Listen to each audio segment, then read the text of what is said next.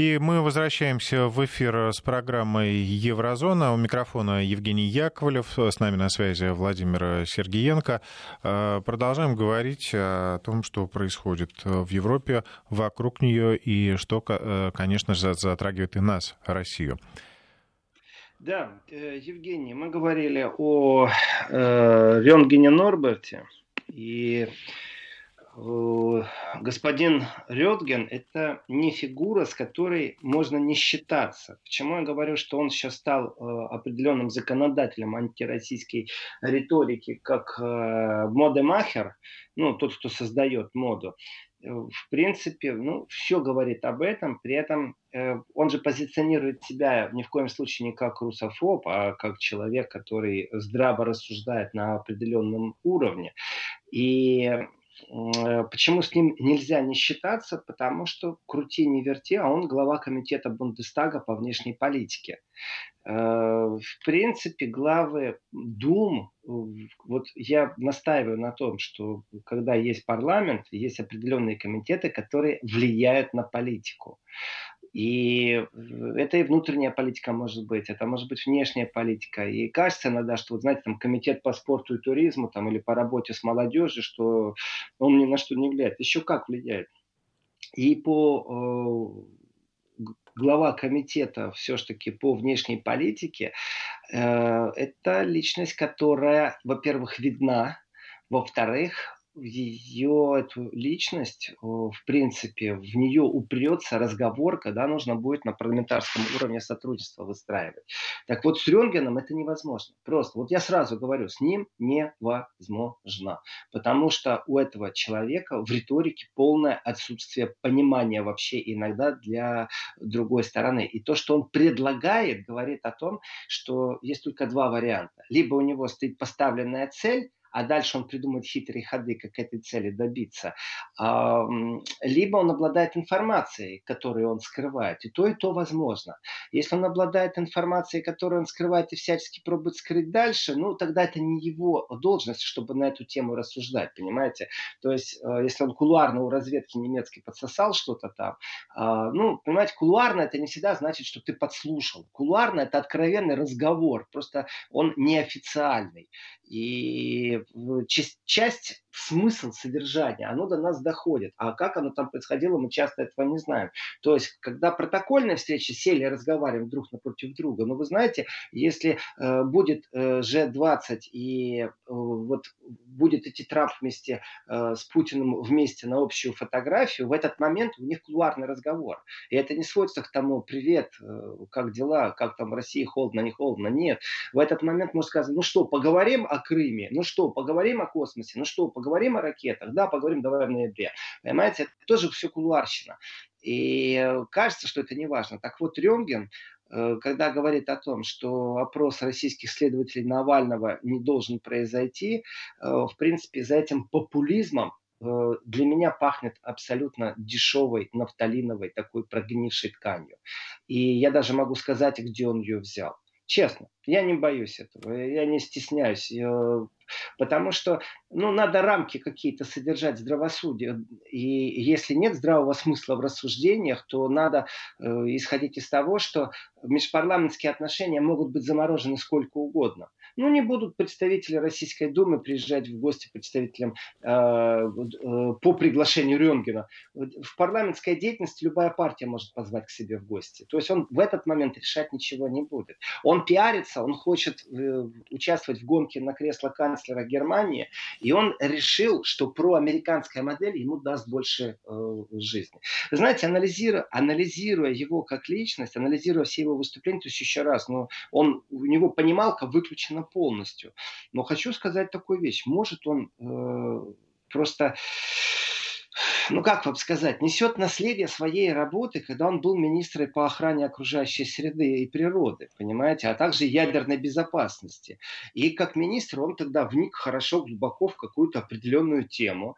Поэтому он катастрофически против, например, любой энергетики, кроме как э, зеленой. Ну а почему нет? То есть находится в партии ХДС, а по философии он зеленый. Потому что он в нее вник, он знает цифры, он оперирует, он же природу должен защищать.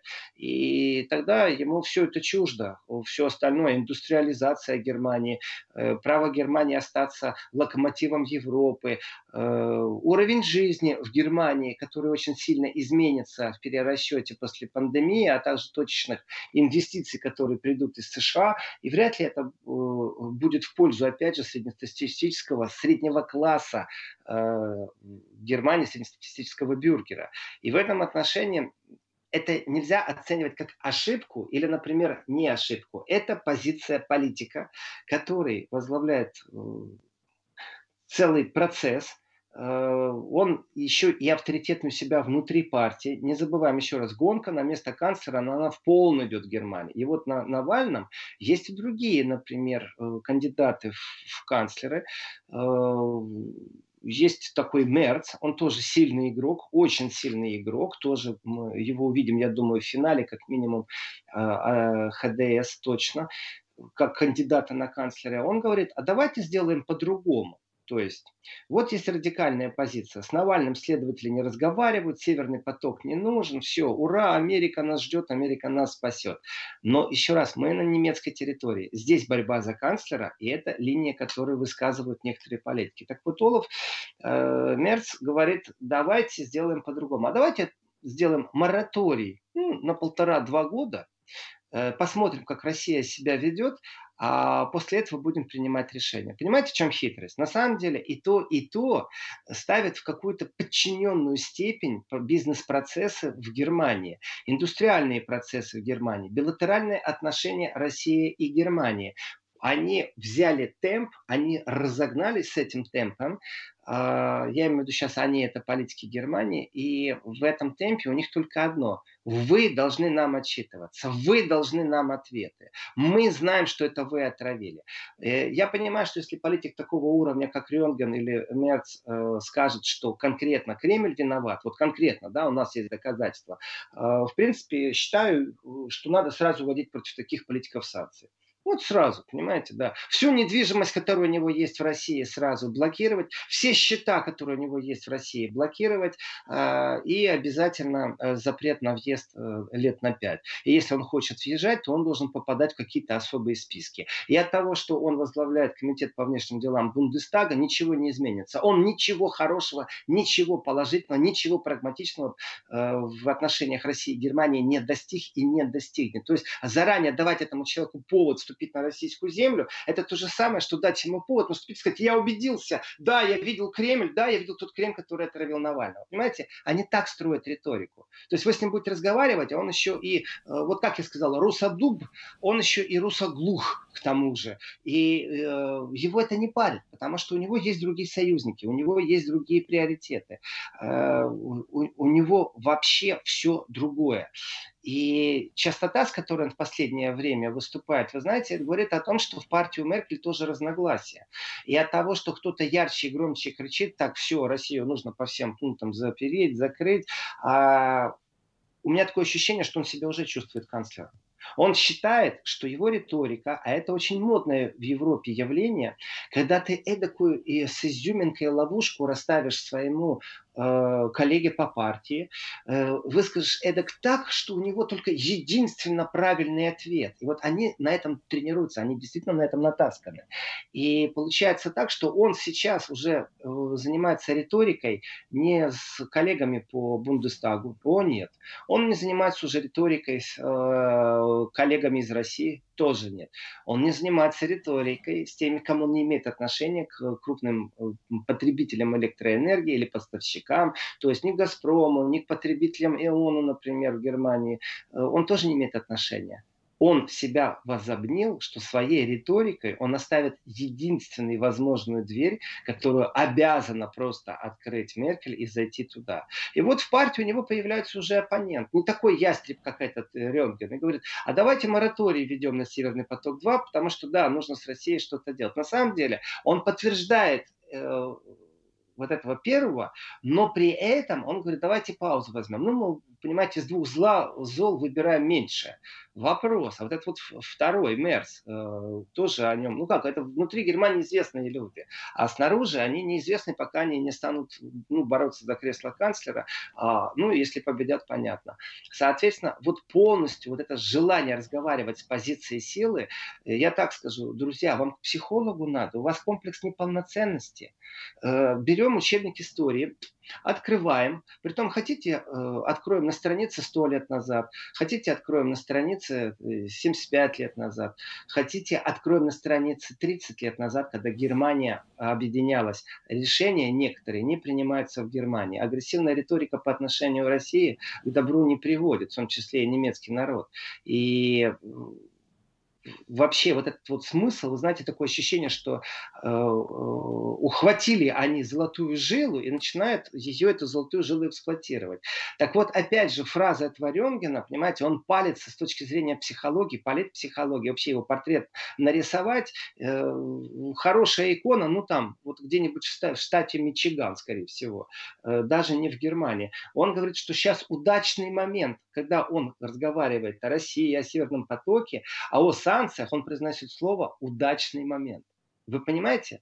Вот, э, ну, вот так беспардонно обнажать свои козыри нельзя. Удачный момент что? Что Беларусь, и вы думаете, что вы Россию взяли за одно место. Северный поток-2, и вы Россию взяли э, за одно место. Все равно газ российский будете покупать по любому газопроводу, хоть южному, хоть северному.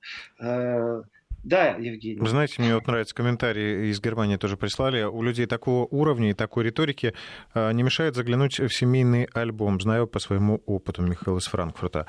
А, я примерно понимаю, да, о чем говорит Михаил. А, родственников в эсэсовской форме можно найти в этих семейных альбомах.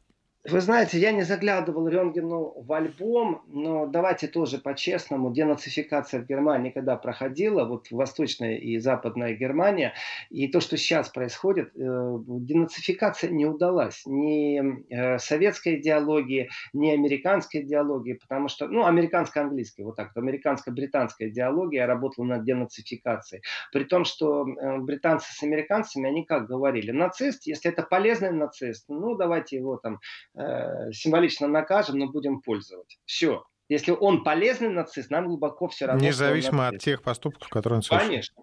Конечно. И, и в этом отношении прецедентов, доказательств неимоверное количество, но при этом они всячески делали, чтобы э, забрать, и я не стесняюсь этого говорить, и дискуссии у меня с немцами зачастую очень жаркие. Э, знаете, самый примитивный аргумент, как ты вообще смеешь на эту тему говорить, тебя немцы приютили. Э, ну, это, может, кого-то приютили, меня они не приютили, а вы знаете, с точки зрения без такого хребетного отношения к историческому прошлому, или, например, рьяного, что э, да ни в коем случае, да никогда больше, ну, и можно и так, и так, а можно бесхребетно, э, то, в принципе, через СМИ, я считаю, в Западной Германии был беспрецедентный, в принципе, опыт э, над целым народом, над целой страной, когда очень специфически промывали мозг и выстраивали определенную политическую э, концепцию, в которой все можем, но вот одного пункта мы не можем, потому что не имеем права. Вот определенная бесхребетность, которая была в старые времена в политике, то есть гуманизм превыше всего, потому что позади был нацизм, сегодня она ж провалена полностью. Доказательства тому открываем э, статистику судов, открываем присутствие, э, даже которые бессудебные, но журналистские расследования, когда нам сообщают, где, кто и как, и получается, что э, неонацизмом заражены все. Э, особые, войска особого назначения в Германии, полиция, прокуратура, разведка, э, Поэтому денацификация – это вопрос уже вечный, это вопрос противостояния в обществе. Внутри немецкого общества уже никто не вмешивается в это, потому что само общество э, ну, э, созрело и самодостаточно противостоять нацистскому любому поползновению в Германии. Это есть, это правда. В этом отношении, конечно, странно, когда они максимально делают вид, что они ничего не знают, что происходило на Украине в последние годы. Э, вот. Но я возвращаюсь к Рёнгену. Вы знаете, я не знаю, что у него там в семейном альбоме, Просто я констатирую факт. Этот человек говорит, что удачный момент, понимаете, удачный. То есть он ждал, когда можно сделать что-то антироссийское, но момента у него не было, понимаете? А вот теперь момент у него удачный. Вот представляете, как, э, как, как бездарно, как бездарно он проговорился. Почему вот бездарно? Просто, просто это цинизм.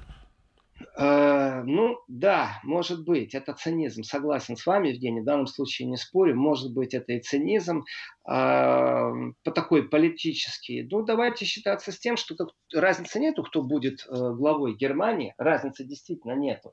Я считаю, что забытые инструменты парламентарской работы, и вот в данном случае Ренген, который призывает э, в принципе к тому, чтобы Навальный не давал показания, то есть укрывательство. Дальше разницы нет, как он политическую риторику дает. Мы не верим, мы не хотим, там невозможно, ты откуда знаешь? Я не пил там, вот я никогда не был в Америке, но знаю точно, что на Третьей авеню э, мороженое невкусное, а сосиски перегоревшие. Почему? Ну это же Третья авеню, это же Америка. Вы знаете, вот то же самое. Вот то же самое. Но если он спросят, он же перечислит вам и Скрипаля вспомнит, и Крым вспомнит, и еще много чего вспомнит. Но для него это удачный момент. Удачными моментами, верю, оперируют и политики тоже. И, и я не в состоянии его не сместить, я не в состоянии, чтобы сейчас Бундестаг сделал комитет по заслушиванию, и его туда пригласил, э, в том числе, почему он призывает. Э, но это все, я думаю, все равно выльется в э, комитет в Бундестаге, который должен будет задать вопрос вопросы немецкой разведки. Э, это будет все за закрытыми делами, мы вообще не узнаем, они узнают, я думаю, оттуда некоторые корни э, все-таки поползут, знаете, и что там будет, мы не знаем, но росточки, и расследование должно быть, и в этом отношении э, я просто настаиваю, что Э, немецкая разведка-то действительно замешана в этом деле. Я, правда, не знаю, с какого момента она замешана. С момента, как позвонили с канцлер Амта и сказали, включаем э, там режим 78 э, э, красный Б. Э, может быть, они до этого были замешаны. Это все вопросы, которые немцы должны ответить сами себе в первую очередь. Потому что, отталкиваясь от этого, они выстроили риторику, в которой им видели удачным кажется вести санкции. Ну, по поводу, как это все закончится, просто превентивно говорю, как это все закончится.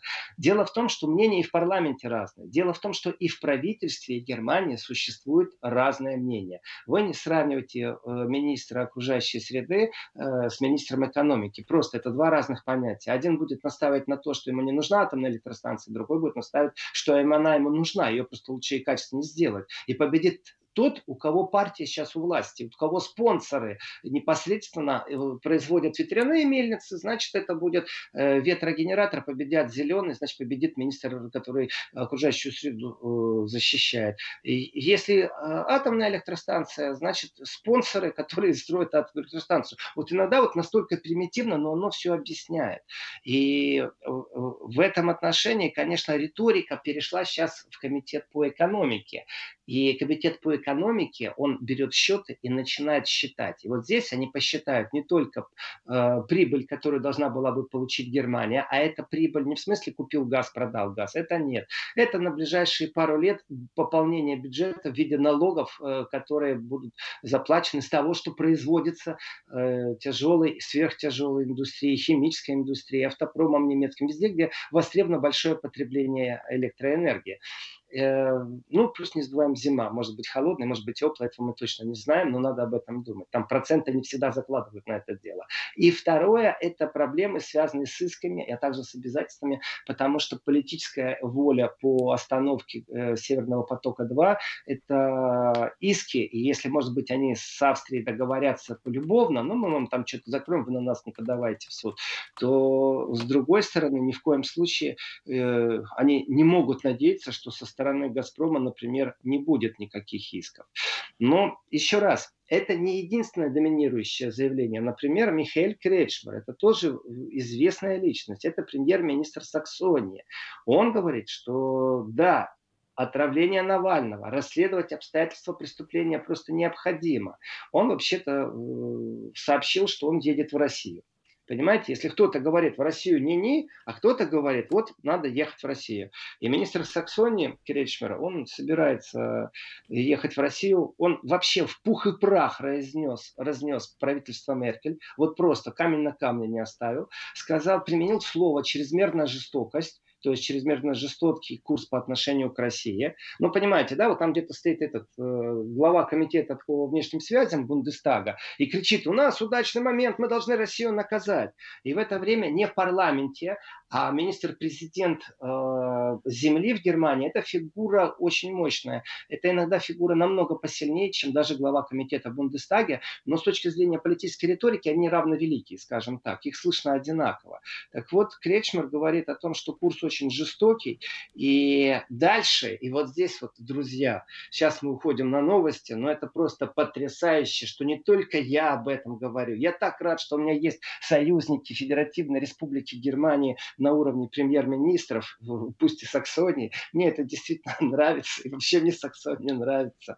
И, и так вот, э, Кречмар сказал, цитата, у министра иностранных дел Федеративной Республики Германии Хайка Маса сдают нервы.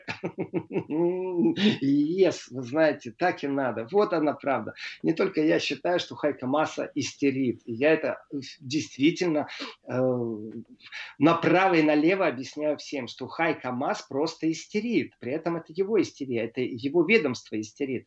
И опять же, где-то там, не забываем, он не просто так истерит. Он себя позиционирует и всячески пиарит, затмевая свое бездарное вмешательство в турецко-греческое отношения, затмевая свою трусость в греческо-турецких отношениях, в отличие от Макрона, в отличие от Франции, которая всяческую помощь предоставляет Греции, вот делом Навального. И э, дальше Кречмар сказал, что вот у Хайка Мас, министра иностранных дел, сдают нервы, это не является хорошим знаком для этой страны. Абсолютно правильно. Я полностью солидарен с премьер-министром Саксонии. Вот полностью. Это очень плохо, когда министр иностранных дел начинает не фактами оперировать, не мыслями, а начинает идти на поводу у бульварной прессы и у логики провинциальных политиков и бульварщины, в которой он настаивает на том, э, что он что-то знает, но о чем не говорит. Спасибо большое за глубокую аналитическую повестку, господин министр иностранных дел. И вот здесь вот конкуренция, это уже две разные партии. Э, глава по внешним связям Бундестага, э, это партия Меркель. Э, демократы у нас социальные, это Хайка Мас. Они оба смотрят на Меркель и так ждут, не дождутся, когда она уйдет, чтобы хотя бы, знаете, на пару минут присесть в это кресло. Но с мыслями-то поиграться можно, в любом случае. И вот здесь один громче другого я больше не люблю Россию, потому что они Навальный, вот у нас тут случай есть. Нет, я больше, нам надо санкции, у нас удачный момент это не смешно. Это я так рассказываю, знаете, задористо. А на самом деле это может быть полное изменение курса внешней политики. И получается, что Меркель оставила за собой право. Она сейчас собирает в папочку всю документацию и скажет, э, то, что политики говорят, это ерунда, орут Семблер. То, что там бульварная пресса кричит, или даже уважаемые издания, тоже ерунда. Но вот совсем не ерунда то, что у меня вот здесь вот в папочке. И это комитет по экономике Бундестага, а также, конечно же, за столом будет сидеть сидеть и министр экономики, э, важный человек, я скажу так, и здравомыслящий в отношении России и наших отношений. Э, Владимир, давайте прервемся сейчас на выпуск э, новостей и уже через несколько минут вернемся к этой теме. И это заключительная часть программы «Еврозона». Мы продолжаем с Владимиром Сергиенко. Владимир, да, э, хочу обратить только внимание, что вот обмен такими любезностями, один политик говорит через газету, другой политик выступает на э, собрании земельной партии, они в одной партии, между прочим. Э, это действительно внутринемецкая повестка и борьба за канцлерское кресло. И вот здесь вот пишет нам э, Владимир из Москвы, э, Здравствуйте, из Моск... привет из Москвы. Разве последнее слово в немецких, слово в кавычках, терках не за США? Вы знаете, это смотря у кого как.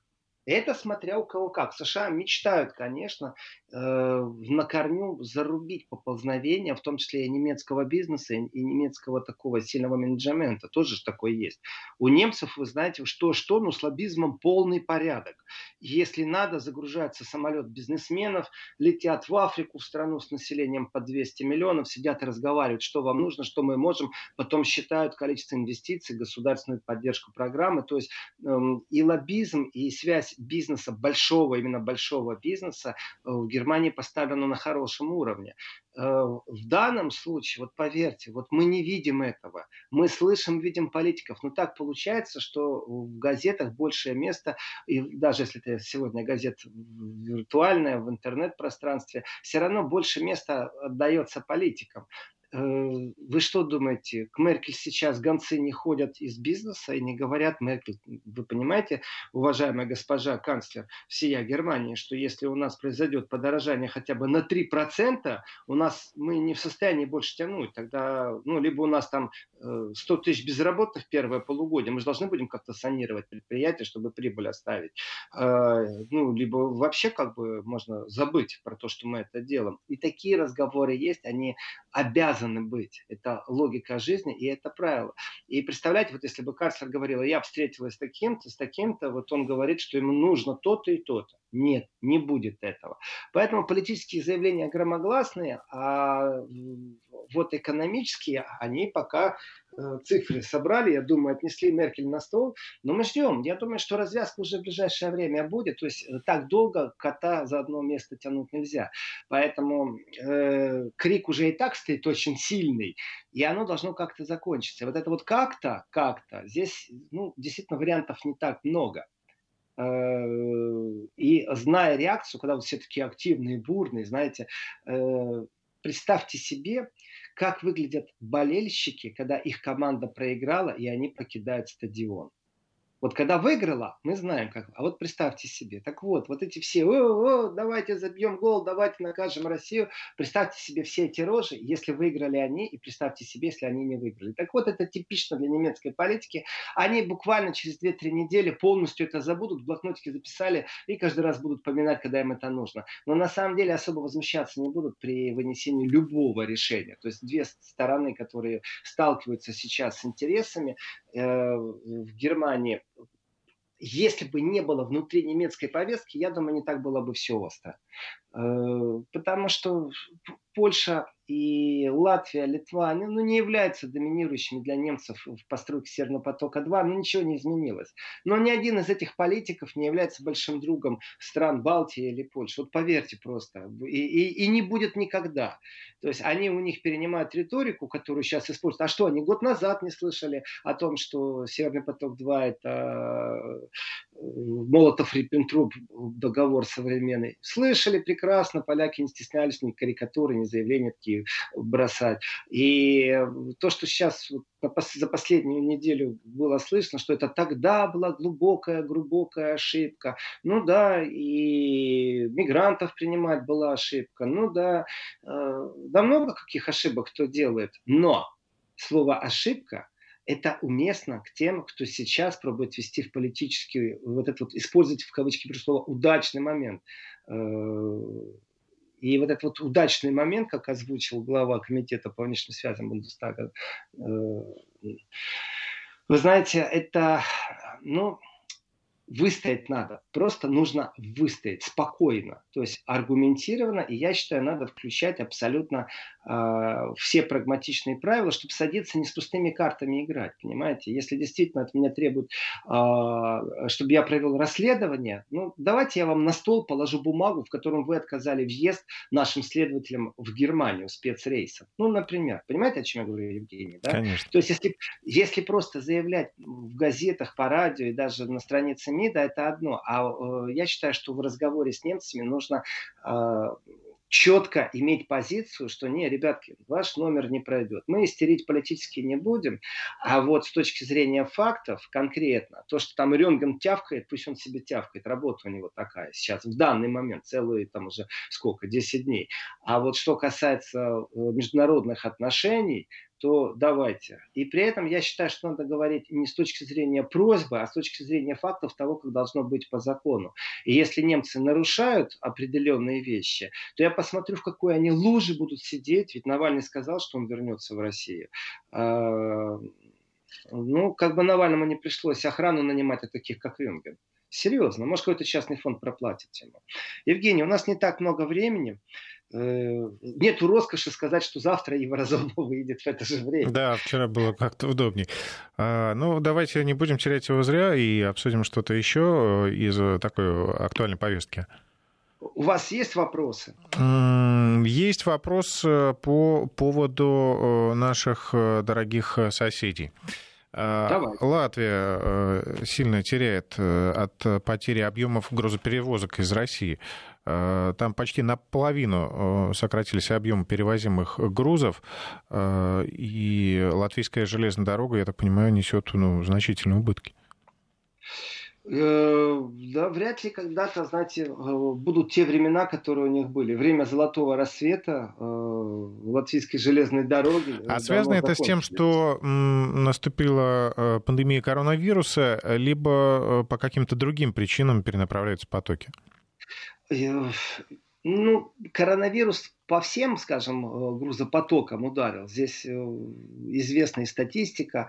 Но в случае с Латвией тут все очень просто. Россия перенаправила определенный товаропоток в собственные порты. Вопрос, почему раньше этого не произошло? То есть это что сейчас, удачный момент ковид-Минск? Да нет, конечно.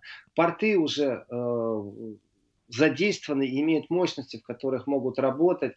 И я не понаслышке знаю о проблемах э, латвийской железной дороги, о том, как склады простаивают, о том, как э, краны не работают, и о том, как земля, которая строилась, стоила только потому, что там была э, э, ветка железной дороги, складские помещения, столько-то миллионов, а сегодня от нее вообще избавиться не могут. Вот вообще не могут избавиться. То есть жил-был человек, э, который еще и давал э, другим людям возможность работать и имел бизнес, а вот теперь у него ничего нет. То есть э, это известный факт, но я не могу эту тему никак политизировать. Я считаю, что это вообще логически и правильно, что Россия направляет свои порты, товаропоток. И так было по инфраструктуре. В советское время ведь распределялось, понимаете, э, определенные заказы, определенные мощности, создавались э, рабочие места. И, в принципе, то, что очень не любит Запад, это э, говорить о Советском Союзе с точки зрения того, что была выработана идеология социальной защиты. Э, да, экономика хромала по многим причинам, а вот логика э, распределения рабочих мест и создания не хромала ни разу. Э, Все это же самое сегодня я наблюдаю в Европе. И смещение перенесения индустриальных мощностей, и бизнес, конечно, хитер, может и в Китай побежать, если там дешевле делать.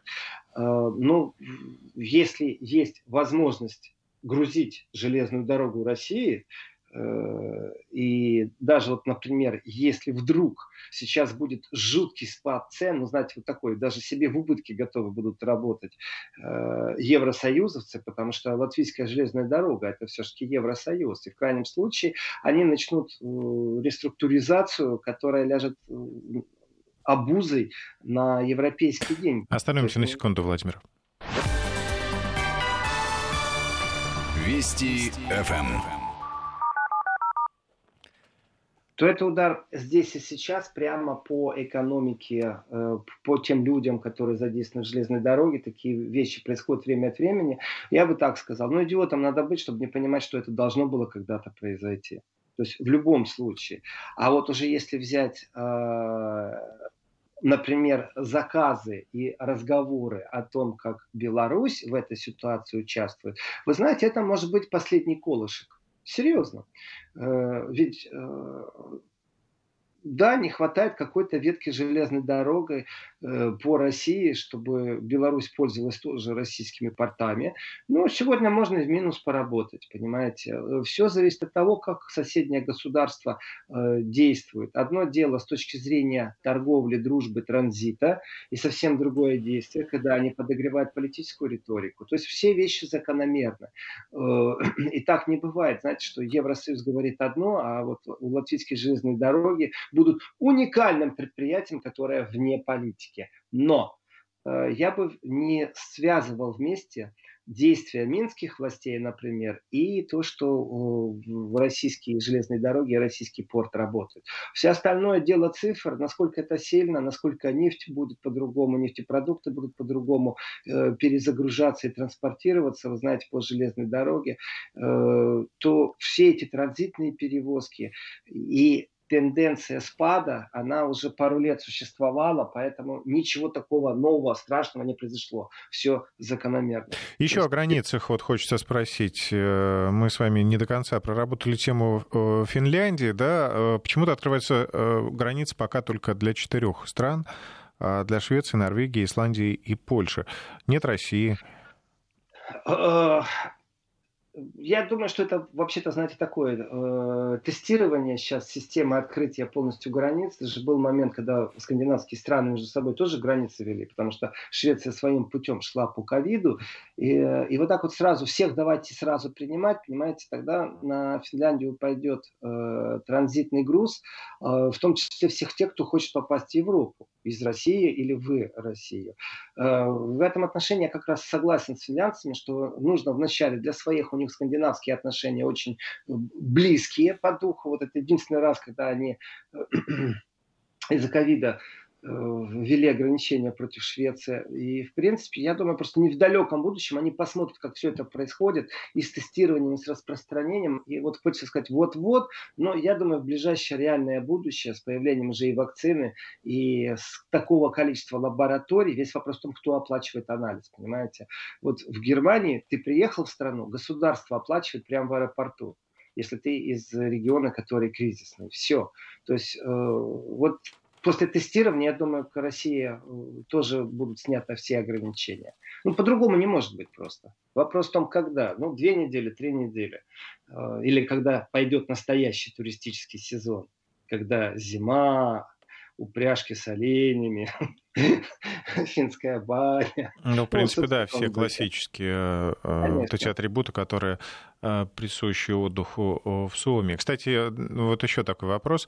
Э, нам присылали из Финляндии вопрос, что вы какой-то новость анонсировали про Суоми.